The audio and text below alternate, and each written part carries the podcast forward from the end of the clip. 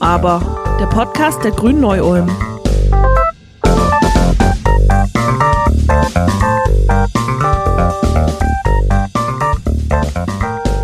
Am 1. Oktober 2017, also vor nicht einmal vier Jahren, trat in Deutschland das Gesetz zur Einführung des Rechts auf Eheschließung für Personen gleichen Geschlechts oder kurz die Ehe für alle in Kraft. Dafür hatten, mit Ausnahme der Union, alle anderen damals im Bundestag vertretenen Fraktionen einstimmig mit Ja gestimmt. Doch gelten für Eheleute gleichen Geschlechts dieselben Rechte wie für heterosexuelle Paare? Gerade wenn es um das Thema Familienplanung geht, gibt es noch eklatante Unterschiede, welche die sogenannten Regenbogenfamilien diskriminieren und es ihnen erschweren, gemeinsame Kinder zu bekommen und großzuziehen. Um dieses wichtige Thema genauer zu beleuchten, widmen wir ihm eine eigene Folge von Nu Aber, dem Podcast der Grünen Neu-Ulm. Mein Name ist Stefan Nussbaumer, ich bin Redaktionsmitglied der Neu-Ulmer Grünen und Sprecher des Ortsverbandes Föhringen-Bellenberg. Und ich freue mich heute auf zwei tolle Gäste, die unserer Einladung gefolgt sind. Zum einen begrüßen wir die Bundestagsabgeordnete Ulle Schaus aus dem Wahlkreis Krefeld-Wesel, die nicht nur Sprecherin für Frauen- und Queerpolitik der Grünen ist, sondern auch stellvertretende Vorsitzende und Obfrau im Ausschuss für Familie, Senioren, Frauen und Jugend. Herzlich willkommen, liebe Ulle. Ja, hallo, ich freue mich sehr, hier sein zu dürfen. Zum anderen begrüßen wir Denise Lingel aus Föhringen, hier im Landkreis Neu-Ulm. Denise ist mit einer Frau verheiratet und frisch gebackene Mutter, oder wie es in der Amtssprache heißt, zweiter Elternteil eines Mädchens. Schön, dass du heute da bist, Denise. Hallo.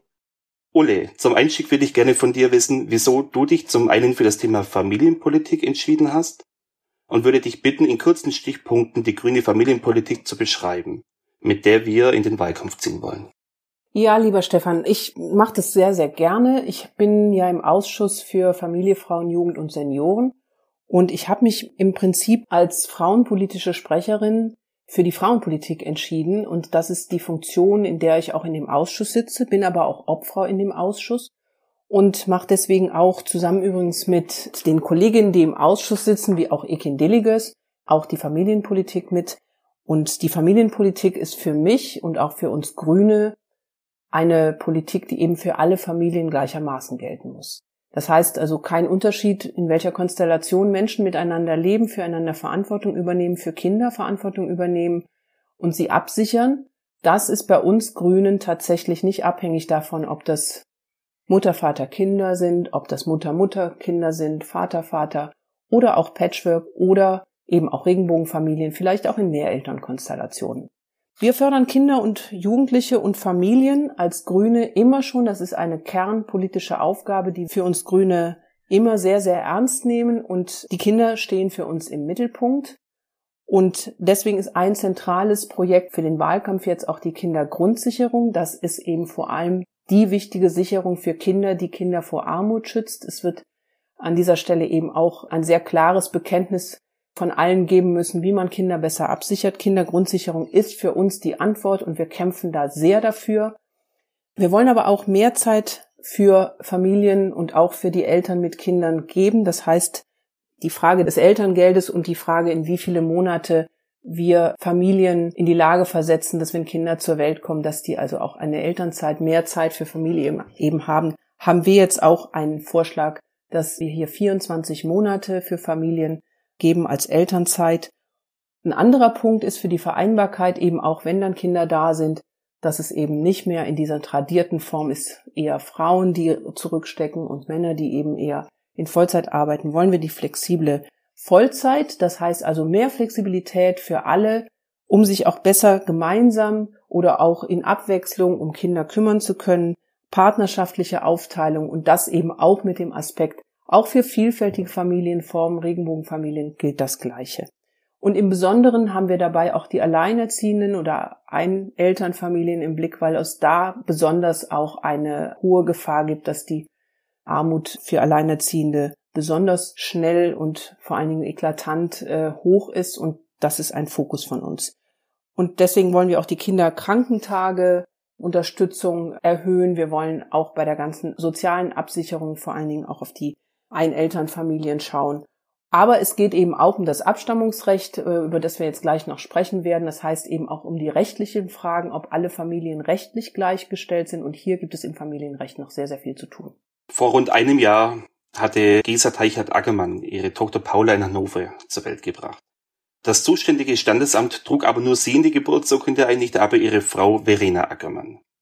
Da im BGB nur von der Mutterschaft und Vaterschaft die Rede ist, müsse erst dies neu geregelt werden. Unter dem Hashtag Paula hat zwei Mamas kann man in den sozialen Medien den schwierigen Gang der beiden Mütter verfolgen. Auch du, Ole, engagierst dich ja da dafür. Magst du uns ganz kurz schildern, welche Erfolge bis dahin bereits erreicht werden konnten? Ja, sehr gerne. Das ist eines der zentralen Themen. Ähm, du hast das eben eingeführt, Stefan. Wir haben vor der letzten Bundestagswahl ja ganz zum Schluss im Bundestag die Ehe für alle beschlossen. Gott sei Dank. Das ist tatsächlich ein ganz großer und auch ein sehr positiver Erfolg gewesen. Haben wir Grünen immer für gestritten. Und das war ein ganz toller Moment auch im Bundestag. Wir haben ja eine Konfettikanone noch gezündet. Ihr habt vielleicht diese Bilder noch gesehen. Aber die Realität ist, dass es eben nicht die Ehe für alle für alle ist. Also kurz gesagt, Denise und ihre Frau oder viele andere Paare, insbesondere lesbische Paare, also 95 Prozent der Regenbogenfamilien mit Kindern sind lesbische Paare. Genauso wie es eben jetzt beschrieben wird, Gesa Teichert-Ackermann und ihre Frau Verena äh, haben eben nicht die Möglichkeit, und wie viele andere lesbische Paare mit Kindern eben auch, wenn die zur Welt kommen, von vornherein auch zwei rechtliche Eltern sein zu können. Deswegen habe ich als allererstes mit der Grünen Bundestagsfraktion direkt zu Beginn der letzten Wahlperiode einen Gesetzentwurf eingebracht in den Bundestag, der das Abstammungsrecht reformiert, mit dem Ziel, dass eben von Anfang an auch bei gleichgeschlechtlichen Paaren, wo ein Kind reingeboren wird, von vornherein auch beide rechtliche Elternteile sein können, weil das Kind eben schlecht abgesichert ist, nämlich nur zur Hälfte. Und erreicht worden ist bisher eben noch gesetzlich nichts, weil unser Antrag eben tatsächlich abgelehnt worden ist. Wir haben Anhörungen dazu gemacht, wir haben aber tatsächlich keinen Erfolg erreicht, weil wir natürlich als Grüne in der Opposition uns damit nicht durchsetzen konnten. Und da hat sich die Union, da hat sich die aber auch die SPD, aber auch die FDP eben nicht für ausgesprochen. Und was aber jetzt erreicht worden ist, ist, dass die Familie Ackermann, also Gesa und Verena, mit aber einer ganzen Gruppe in der Zwischenzeit der sogenannten No-Adoption-Bewegung in Berlin, aber auch nicht nur in Berlin, tatsächlich auch klagen. Also in Celle, wo Gesa Teichert-Ackermann und Verena vor dem Oberlandesgericht Celle geklagt haben, haben sie jetzt erreicht, dass das Oberlandesgericht Celle gesagt hat, und das war ein toller Erfolg, wir können das nicht entscheiden hier in diesem Gericht darüber, ob ihr beide genauso ähm, wie auch ein Heteropaar beide Eltern sein könnt von vornherein und hat aber gesagt, es ist verfassungswidrig, dass zwei Mütter eben nicht von vornherein gesetzlich und rechtlich auch Eltern von einem Kind sind und haben das, das, das ist jetzt das, was passiert, an das, an das Bundesverfassungsgericht zur Prüfung weitergegeben. Und das Gleiche ist in Berlin vor dem Kammergericht passiert mit einem Paar, Tina Eulert und ihre Frau, die haben geklagt und sie haben eben den gleichen Erfolg und das beide werden jetzt auch beim Bundesverfassungsgericht behandelt werden. Das ist eine große Hoffnung, dass es über die Gerichte jetzt tatsächlich dazu kommt, dass es eine Änderung vielleicht geben kann.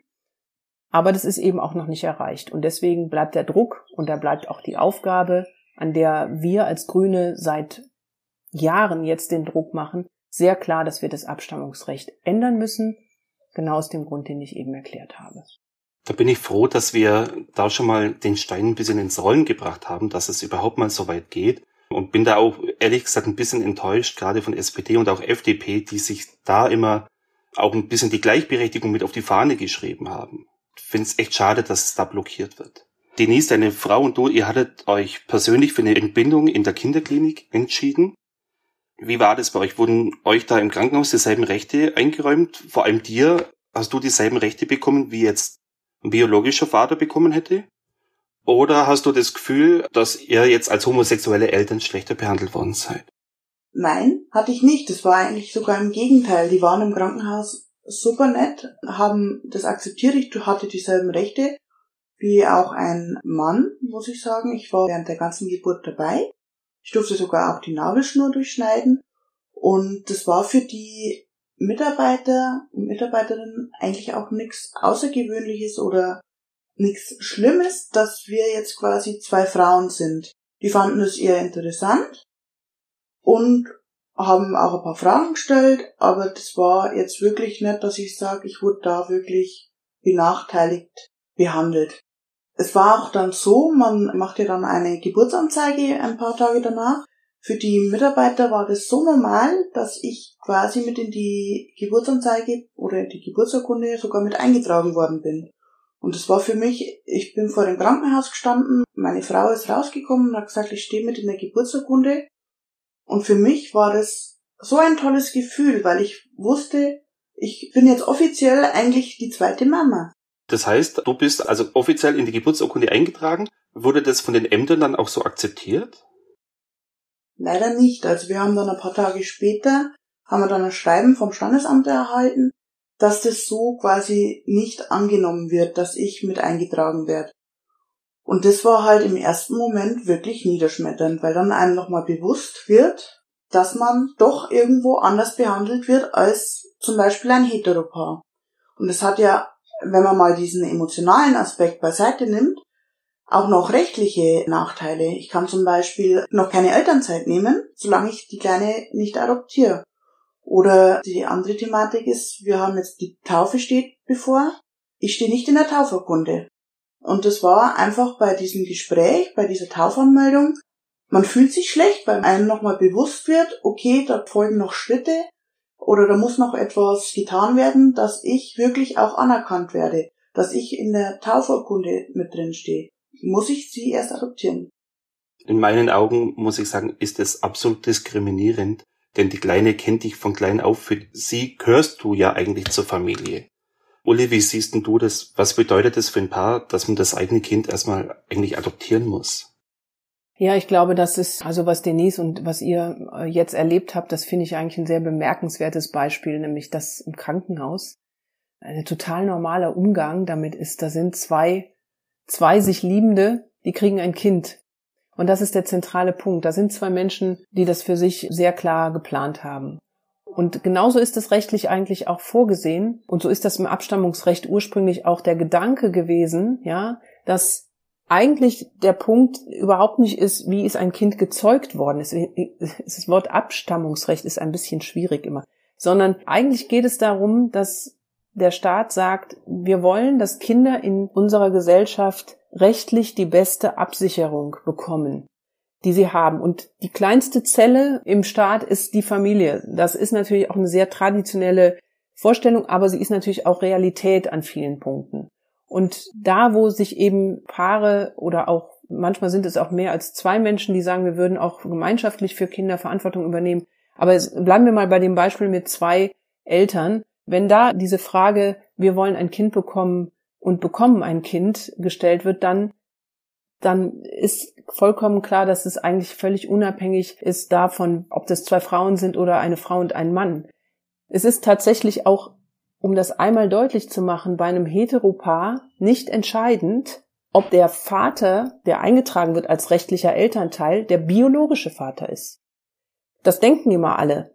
Das ist aber unerheblich. Es kann eine Samenspende zum Beispiel, weil der Vater nicht zeugungsfähig ist, durch eine Samenspende wird die Frau schwanger oder die Partnerin und trotzdem wird der Ehemann oder der Mann, der das Kind anerkennt, das sind ja die zwei Möglichkeiten, als Vater eingetragen, automatisch. Und wir wissen auch, dass wenn es mehr Kinder dann noch gibt in dieser Partnerschaft, dass dann die Standesämter gar nicht mehr drauf gucken. Dann wird immer automatisch dieser Mann eingetragen. Das ist ganz oft so da prüfen die gar nicht mehr. Und wenn das bei einem lesbischen Paar so ist, dann ist genau dieses Gefühl, was du gerade beschreibst, Denise, also in der Taufurkunde nicht aufgeführt zu werden. Einfach auch, wenn deiner Frau was passiert, nicht die Möglichkeit zu haben, für das Kind Sorge zu tragen, Sorge tragen zu können, das ist, glaube ich, die größte Verletzung, die man einem Menschen zufügen kann, die Verantwortung für ein eigenes Kind übernehmen zu wollen und nicht zu dürfen. Und das muss der Staat ermöglichen. Deswegen haben auch die beiden Gerichte, glaube ich, den zentralen Punkt erkannt, dass es verfassungswidrig ist. Das kann man nicht machen, weil es aus Sicht des Kindes, und das ist der entscheidende Punkt, aus Sicht des Kindes nicht dem Kindeswohl dient. Wenn das Kind zwei rechtliche Eltern haben könnte, dann muss es die auch haben. Dass euer Kind allen anderen Kindern, die zwei rechtliche Eltern von Anfang an haben können, benachteiligt wird, liegt auf der Hand. Und das dient nicht dem Kindeswohl. Und das, sage ich auch mal, ist keine moderne Familienpolitik. Und an der Stelle sage ich sehr, sehr klar, die Partei, die sich als die Partei für eine Familienpolitik immer sehr gerne nach außen darstellt, ist die Union. CDU, CSU schreien das in alle Richtungen, dass sie immer alles für Familien tun. An dieser Stelle tun sie gar nichts, sondern sie diskriminieren wissentlich weiter. Und die einzige Form, um entweder durch eine Klage jetzt zu sagen, das akzeptieren wir nicht, wie die No-Adoption-Bewegung das macht, keine Stiefkindadoption zu akzeptieren, das wäre das nächste, was im Moment möglich wäre, um zweite rechtliche Mutter zu werden, eben eine Stiefkindadoption zu machen. Die ist total abstrus, weil es gilt eben eigentlich für Menschen, die ein Kind noch nicht so lange kennen, die nicht von vornherein gesagt haben, wir wollen zusammen ein Kind, sondern ist quasi eine Partnerschaft, die später zustande kommt und dann macht man eine Stiefkindadoption, damit man später Elternteil eines Kindes wird, was aber schon längst da ist. Und das ist der Unterschied. An der Stelle muss ich sagen, dass die Tochter von Denise und ihrer Frau jetzt schon drei Monate alt ist. Also die Kleine kennt seit der Geburt ihre beiden Mamas. Für sie gibt's nichts anderes. Denise kann da gerne auch noch was dazu sagen. Ja, Denise, wie geht's denn an der Stelle für euch weiter nun? Für uns geht's jetzt so weiter, wir müssen jetzt erstmal über den Notar gehen und der stellt dann einen Adoptionsantrag. Und dann wird das Jugendamt entscheiden, ob ich fähig bin, eine Mutter zu sein.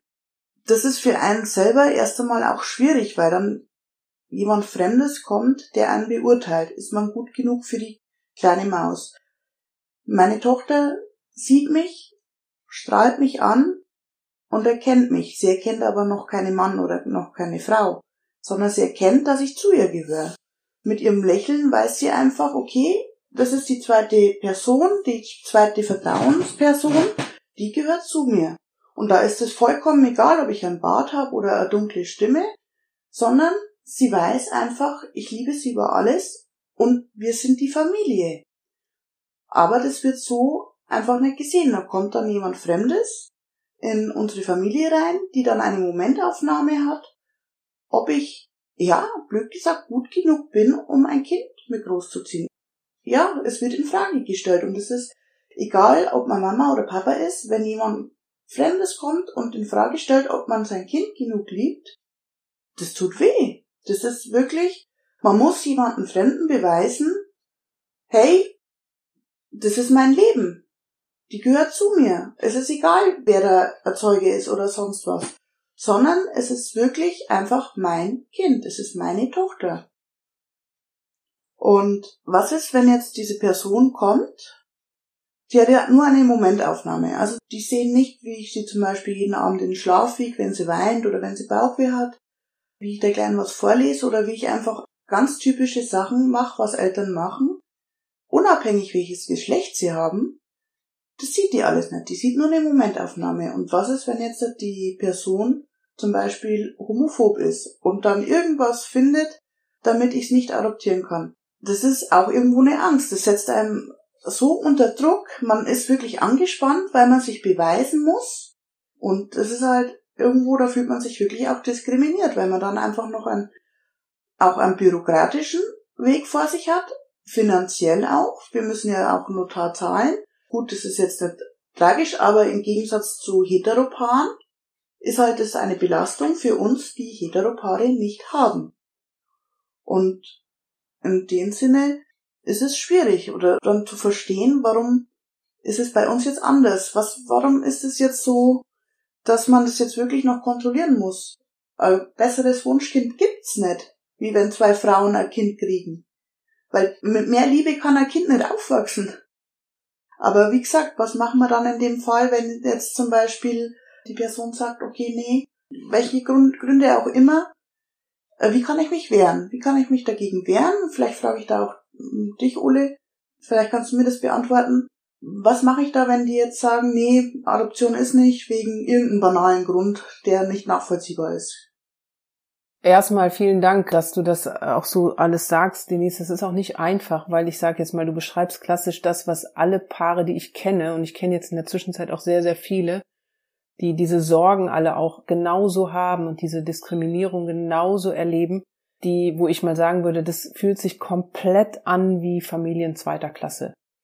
Und diese Diskriminierung auch nicht zu nachvollziehen zu können, also auch die, bei den Debatten im Bundestag dazu, ne, sagt auch eine Abgeordnete der CDU, ja, also bei dem Adoptionshilfegesetz haben wir, wäre das nochmal verschlimmert worden für die lesbischen Paare, dass noch eine weitere Pflichtberatung hätte dann für die Stiefkindadoption dazugekommen. Und da habe ich dann gesagt, ist Ihnen eigentlich klar, was das bedeutet im Alltag? Sie werden komplett von unten nach oben auf den Kopf gestellt. Die Paare müssen nicht nur ihre finanziellen Sachen offenlegen, die müssen gesundheitliche Prüfungen beziehungsweise auch Akten vorlegen, dass sie okay und gesundheitlich okay sind. Also die Frage, wirklich abgeprüft zu werden von oben nach unten, ist einfach super unwürdig. Das geht wirklich an die Würde, an das Gefühl von Würde nach dem Motto, ich muss mir verdienen, ein Kind großziehen zu dürfen. Dabei geht es schlicht und ergreifend auch darum, dass zum Beispiel ein Kind ein Recht auf diese Absicherung hat. Es geht ja auch um die rechtlichen Fragen, die erbrechtlichen Fragen, ja. Und wenn zum Beispiel in der Zeit, in der ein Adoptionsverfahren, Stiefkindadoptionsverfahren läuft, der rechtlichen Mutter, der einzelnen, der einzigen rechtlichen Mutter, die es ja in dem Fall nur gibt, was passiert, dann ist es so, dass äh, du als zweite Mutter, die noch nicht die rechtliche Mutter ist, noch nicht mal das Sorgerecht bekommt, sondern das Jugendamt. Und das ist kein Automatismus dann.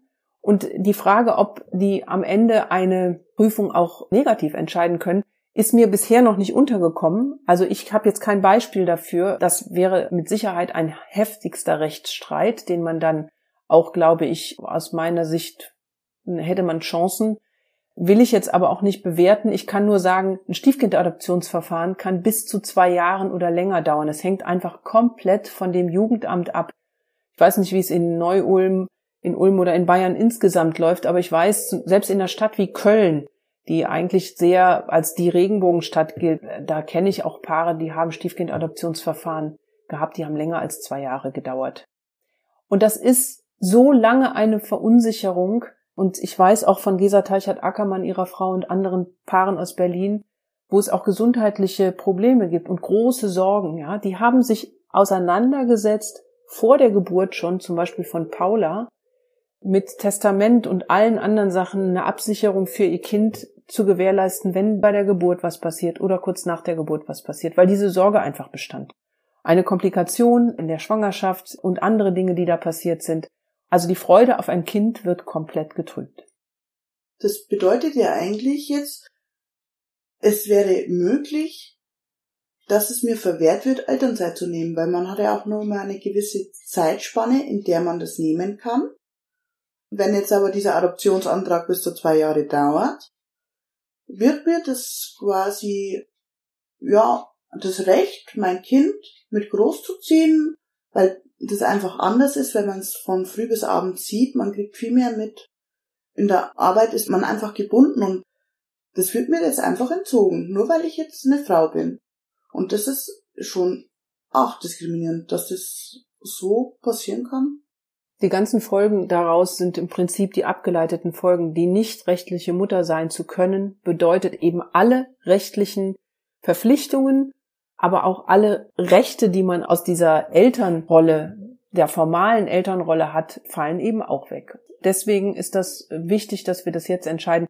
Wenn ich das vielleicht zum Abschluss sagen darf, wir als Grüne sind da sehr, sehr klar. Und wir haben, ich kann das auch mal sagen, ich persönlich habe mich wirklich auch mit Unterstützung von Eken und vielen Kolleginnen und Kollegen aus der Fraktion, auch Stefan Schmidt, auch Manuela Rottmann, oder wir hatten auch Lisa Badum und andere, die sich auch, äh, oder Margarete, die sich auch mit eingesetzt haben. Auch Toni will ich nochmal erwähnen, der sich auch bei den ganzen Fragen zu LGBTIQ-Rechten mit mir jetzt letztens nochmal ähm, hingestellt hat. Da haben wir die Petition in Empfang genommen, dass wir in Artikel 3, Absatz 3 des Grundgesetzes die sexuelle Identität mit aufnehmen müssen. Die fehlt dann noch. Wenn das zum Beispiel da ständ, dann ist das zwar nicht sofort mittelbar oder unmittelbar eine Wirkung auch auf die Frage wie ist die rechtliche Stellung von Eltern. Aber es würde mit Sicherheit einen großen Einfluss haben, wenn im Grundgesetz geklärt ist, die sexuelle Identität ist geschützt und die Familie ist geschützt. In dieser Kombination würden wir, glaube ich, auch noch mal mehr Druck erzeugen können, wenn wir das zusammen hätten. Wir bleiben trotzdem natürlich dran. Also klare Sache. Also ich sehe auch, dass wir da noch schon ein gutes Stück Arbeit vor uns haben und auch noch einen Weg, den wir gehen müssen. Aber ich sehe, dass der Ball eben ins Rollen kam und dass wir da hoffentlich nicht mehr allzu lange warten müssen, damit auch homosexuelle Paare die gleichen Rechte haben, wirklich in der Familie wie heterosexuelle Paare. Kann ich noch eine Sache sagen, Stefan?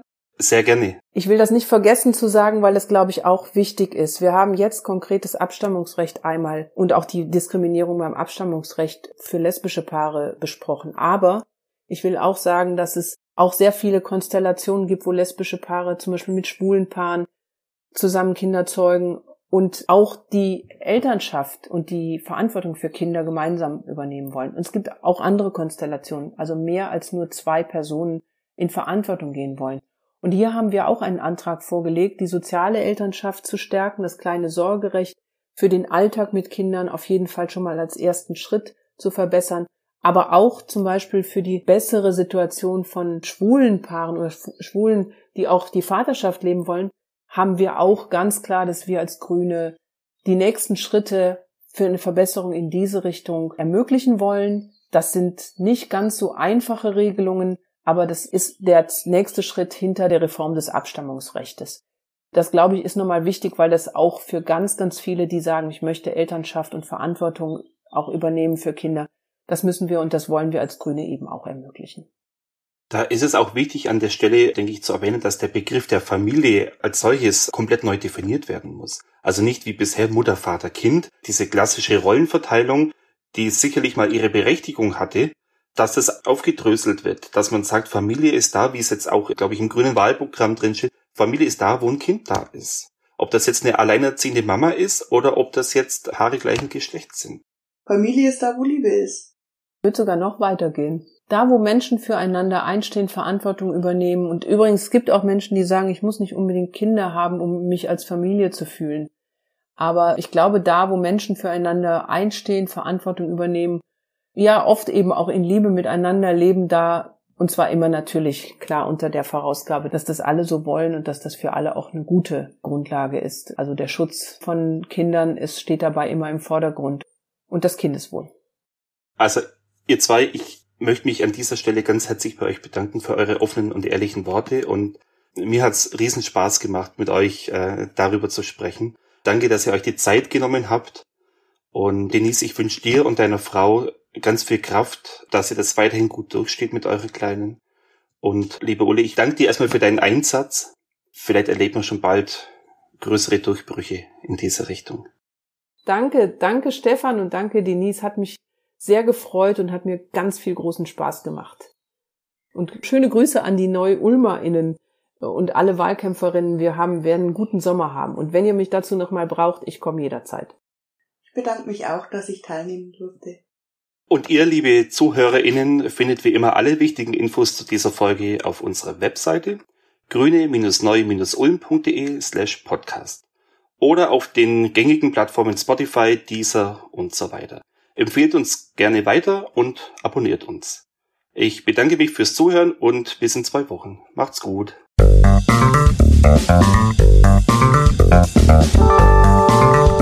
Musik